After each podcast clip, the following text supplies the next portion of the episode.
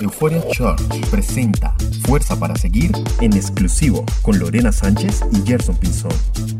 Escápate de shopping. Saben, en este tiempo de pandemia, una de las cosas que nos hemos privado, las personas, las mujeres, los hombres, es de hacer compras, es de pronto de ir a lugares y consumir comidas, ropa, tecnología, como lo hacíamos antes, de gastar o invertir en el dinero. La verdad yo no soy tan experto en el tema, así que para dar un mejor contexto los dejo con la experta en el tema, Lorena Sánchez. Yo tampoco soy experta, o sea, yo creo que represento más bien al grupo de las mujeres que yo sé que de pronto tenemos fama o reputación que somos un poquito más compulsivas con las compras, pero créanme que conozco unos hombres que compran más que todas las mujeres juntas. Entonces, no, no es de todas las mujeres, pero yo sí tengo que contarles que no soy pues la amante número uno de las compras, no lo soy, pero ya estoy en una fase de mi vida que, que, me siento un poquito grande y es que cada vez que salgo de compras no puedo ver algo para mis hijos porque soy la primera ya viendo todo lo de niños, la ropa para los niños me encanta, o sea, de verdad, qué locura. Pero si hay algo que les puedo hablar, ahí sí con pertenencia y Jer no me deja mentir, es que soy una experta casa descuentos en las compras. Entonces, me gustan las compras, pero con economía. pues valga la cuña, yo sé que hay muchas mujeres como yo. Pero sí, precisamente ahorita en esta época de pandemia, de pronto no nos ha hecho falta no simplemente salir a comprar locamente, sino que yo sé que muchas se van a identificar conmigo y es que nos ha hecho falta salir a vitrinear, ¿no? A ir a, almacenes, a mirar, a, a probar si de pronto no llevarse, en fin, no sé. Pero mm, bueno, muchos lo han extrañado, pero me pareció muy loco lo que pasó hace pocas semanas con el Día Cineo acá en Colombia. De pronto, si no sabes, habilitaron tres días para que todos pudiéramos comprar ciertas cosas, pero entre esos estaba el vestuario, el calzado, sin el impuesto de un 19%, lo cual era un descuento que no podíamos dejar pasar. Pero fue la locura porque imagínense en tiempos de pandemia salir a comprar y hubo gente loca. Yo creo que todos vimos los videos de miles de personas que pasaban así como por encima de las otras y decíamos, se les olvidó que estaba por ahí el COVID y, y fue la locura. Pero me pareció más loco aún escuchar que para los que se quisieron proteger, pero no se querían perder ese descuento, fueron o se fueron de shopping a hacerlo online, a hacerlo virtual. Y escuché que en ciertos almacenes grandes de aquí de Colombia habían filas hasta de 14 mil personas. ¿Pueden creerlo? O sea, hacer una fila virtual de 14 mil personas, escuché de muchos que simplemente se cansaron y tuvieron que abandonar la fila a las 11 y 50 de la noche después de haber esperado todo el día, qué tristeza.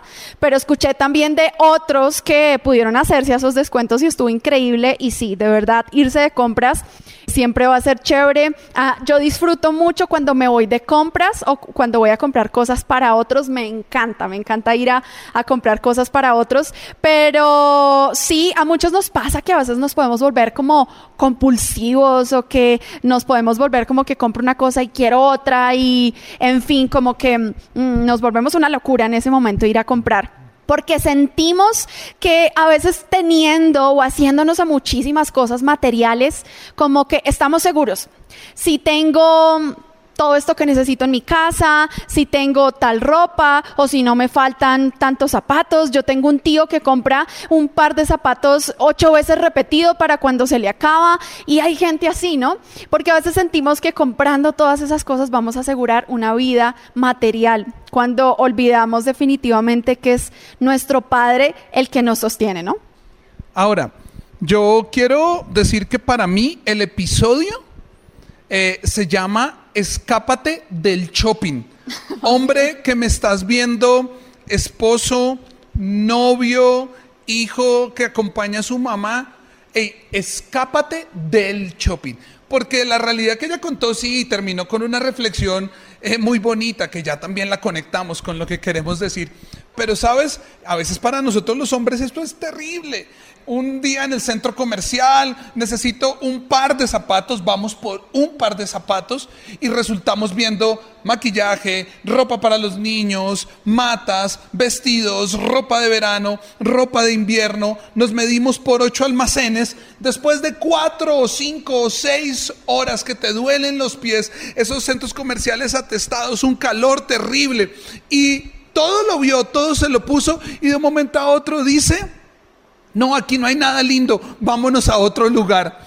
Por favor, hombre, si me escuchas en serio, escápate del shopping. Nosotros nos relajamos con otra cosa.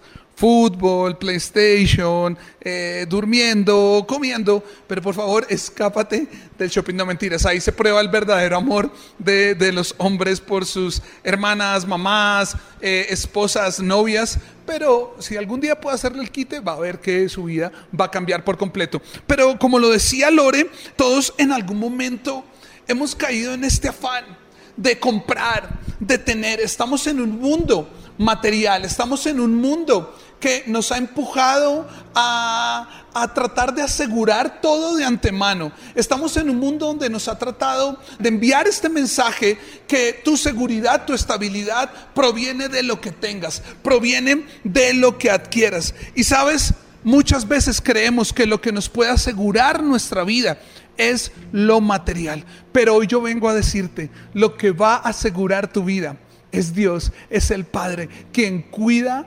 detalle a detalle de todo tu ser. No lo material que probablemente en este momento estás caseando, no las compras que ya no podemos hacer.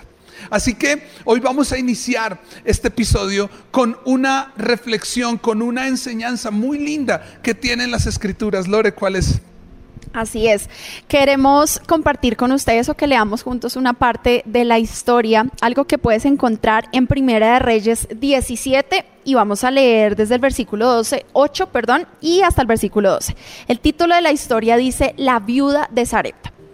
Luego el Señor dijo a Elías, Vete a vivir a la aldea de Sarepta que está cerca de la ciudad de Sidón.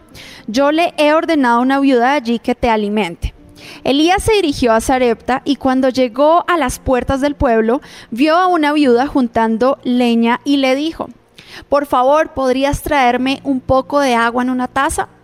Mientras ella iba a buscarle el agua, la volvió a llamar y le dijo, también tráeme un bocado de pan. Pero ella le respondió, le juro por el Señor su Dios que no tengo ni un pedazo de pan en casa. Solo me queda un puñado de harina en el frasco y un poquito de aceite en el fondo del jarro. Estaba juntando algo de leña para preparar una última comida. Después mi hijo y yo moriremos. Y suena bastante absurdo en esta historia que llega el profeta de Dios, Elías, alguien que Dios había enviado a que se moviera como viste al principio de la historia, de la ciudad de donde estaba, del lugar donde residía. Aparte era el lugar donde él ya eh, venía subsistiendo de la mano de Dios. Pero es Dios el que le ordena que se mueva a Zarepta. Pero mira que ni más ni menos, no sé si tú le hubieras dado el mismo consejo a Elías que buscar apoyo en una viuda que no tenía absolutamente nada de comer en la casa y además que tenía a su hijo súper enfermo.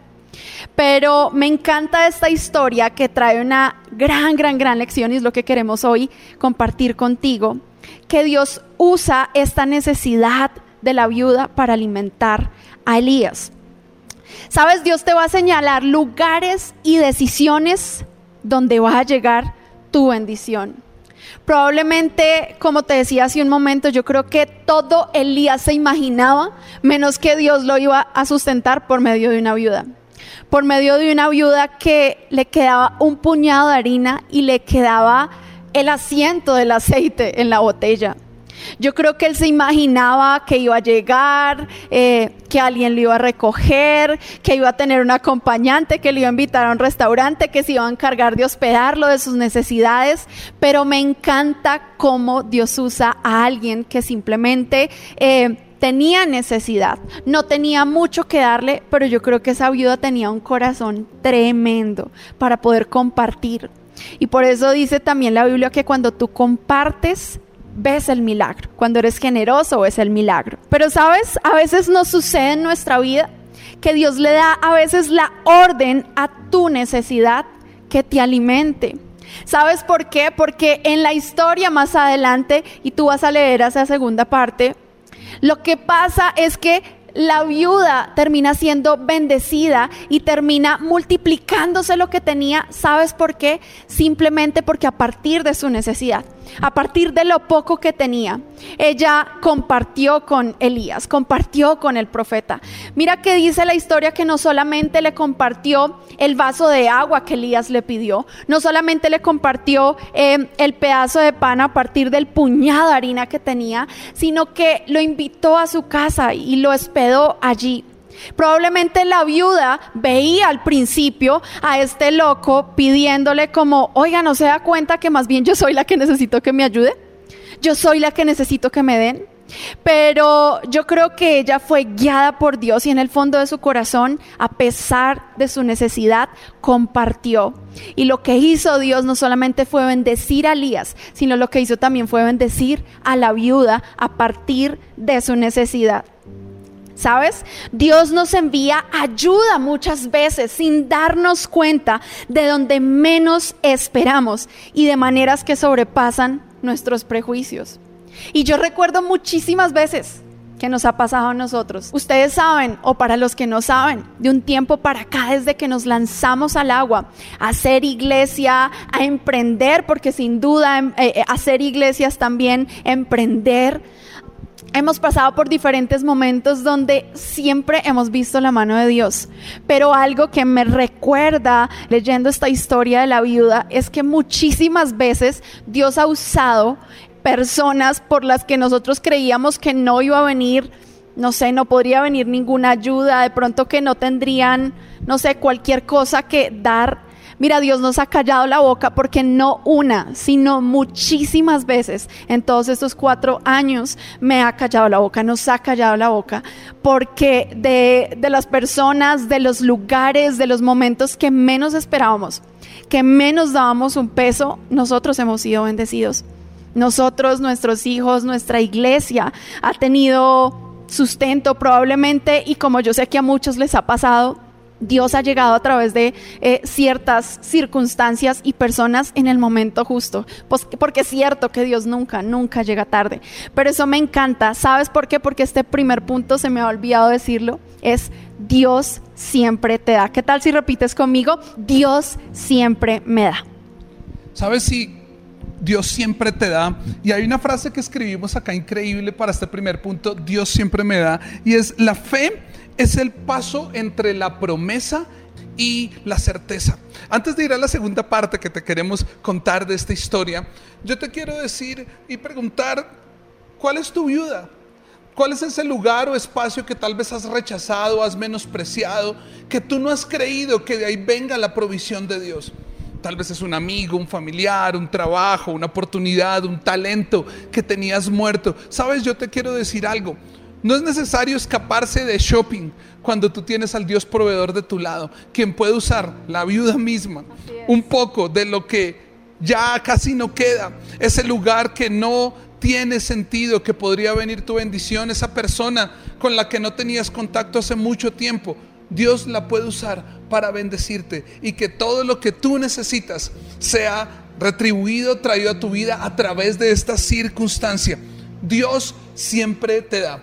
Pero la segunda parte le pusimos un pequeño título y es Da de lo que te falta. Quiero que me acompañes a leer el verso 13 y 16 de esta misma historia y dice de la siguiente manera.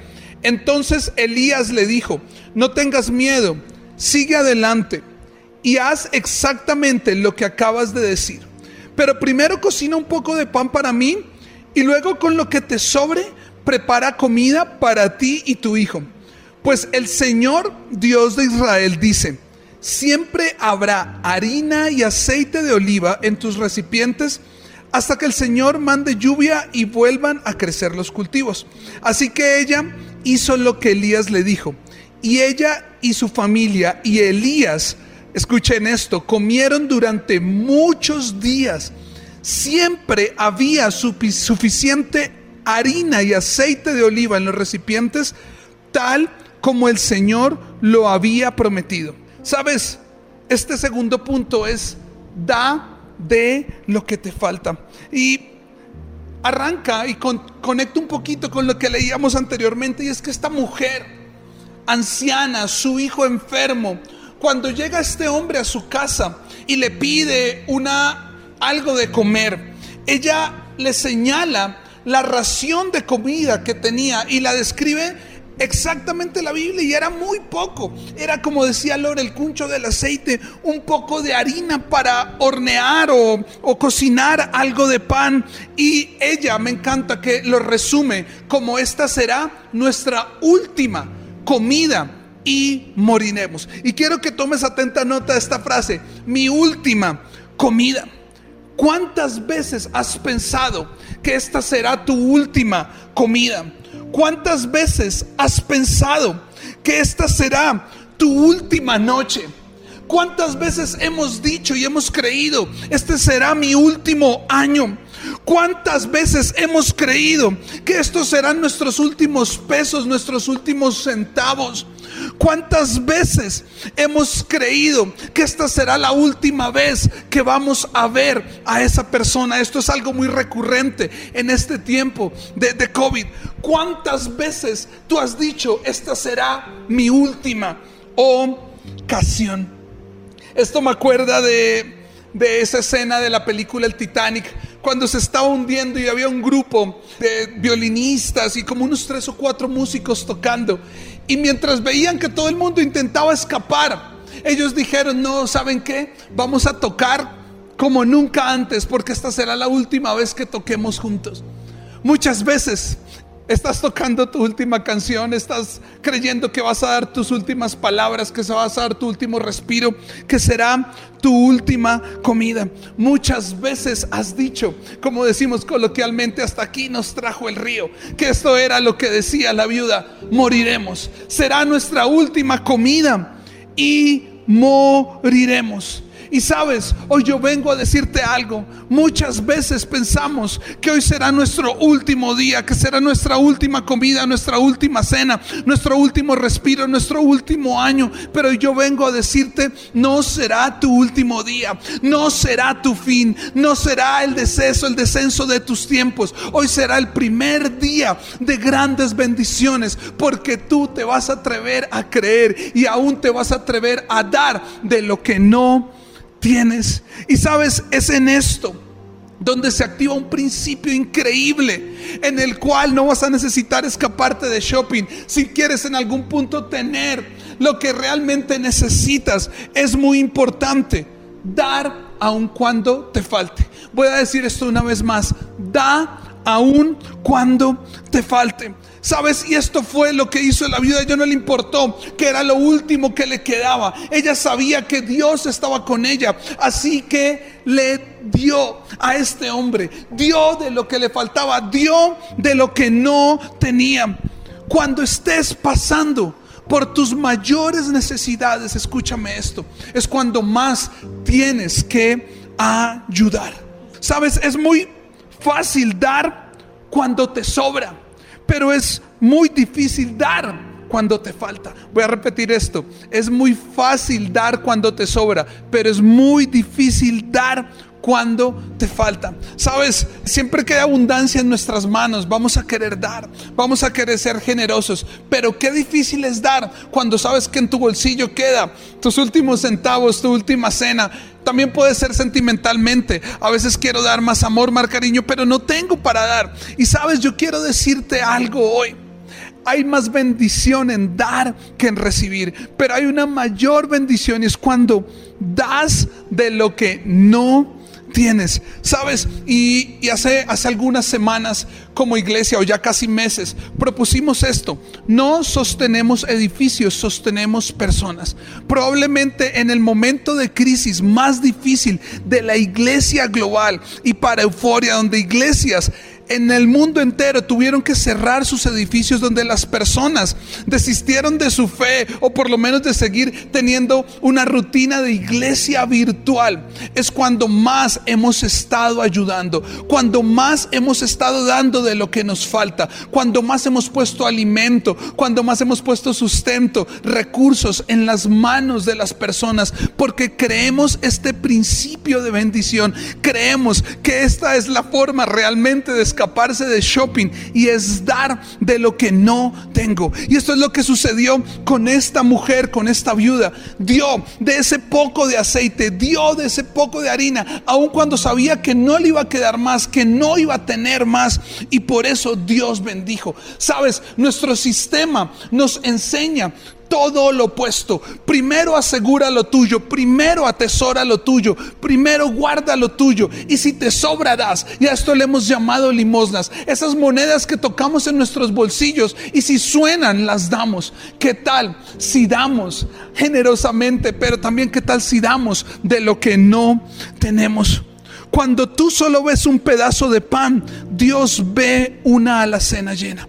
No sé cuál es tu situación emocional, sentimental, financiera en este momento, pero si estás abriendo tu alacena sentimental, emocional, financiera y ves un poco, por favor dalo, porque Dios va a llenarla, porque este es el principio que hoy Él quiere activar en tu vida. Cierro diciéndote esto, todo milagro, por pequeño que sea, empieza con un acto de obediencia. ¿Quieres ver el poder de Dios en tu vida? Comienza a creer en Él, a creer en sus promesas, a creer con fe que Él va a cuidar de ti, de los tuyos. Y hoy no será tu última comida, hoy no será tu último shopping y hoy no morirás. Sigue nuestra página web y entérate de todo nuestro contenido semanal. Y desde ya invitadísimos para que vivan con nosotros el estreno de Padre Nuestro, la nueva serie que va a estar buenísima. Nos vemos pronto. Hagamos, vida, juntos. Euphoria Church